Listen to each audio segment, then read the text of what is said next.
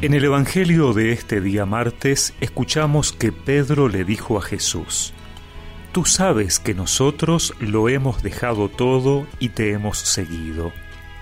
Jesús respondió, Les aseguro que el que haya dejado casa, hermanos y hermanas, madre y padre, hijos o campos por mí y por la buena noticia, desde ahora en este mundo, recibirá el ciento por uno en casas, hermanos y hermanas, madres, hijos y campos en medio de las persecuciones, y en el mundo futuro recibirá la vida eterna. Muchos de los primeros serán los últimos, y los últimos serán los primeros.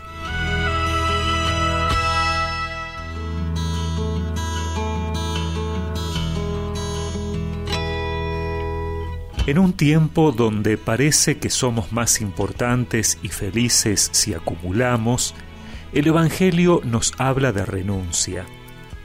Cuando parece que lo podemos tener todo al mismo tiempo, Jesús nos habla de que hay que elegir, y elegir implica renunciar.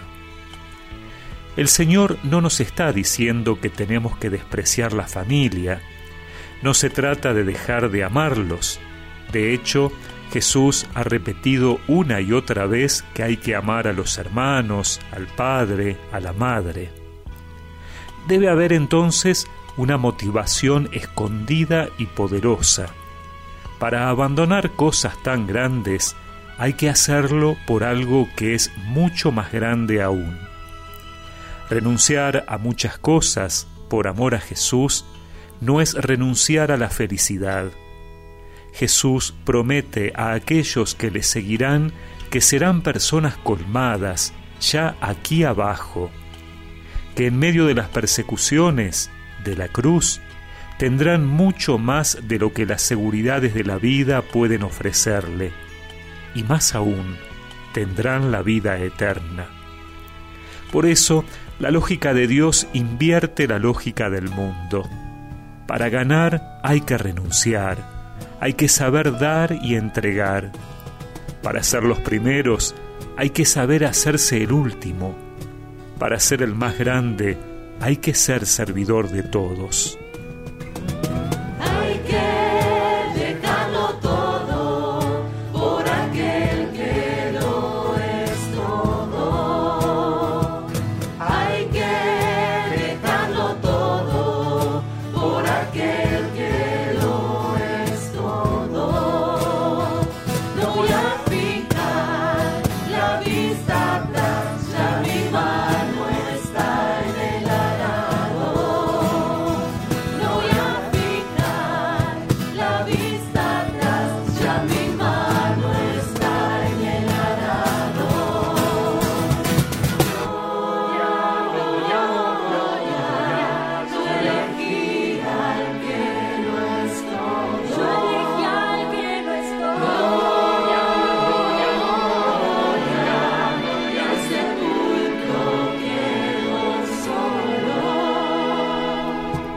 Y recemos juntos esta oración.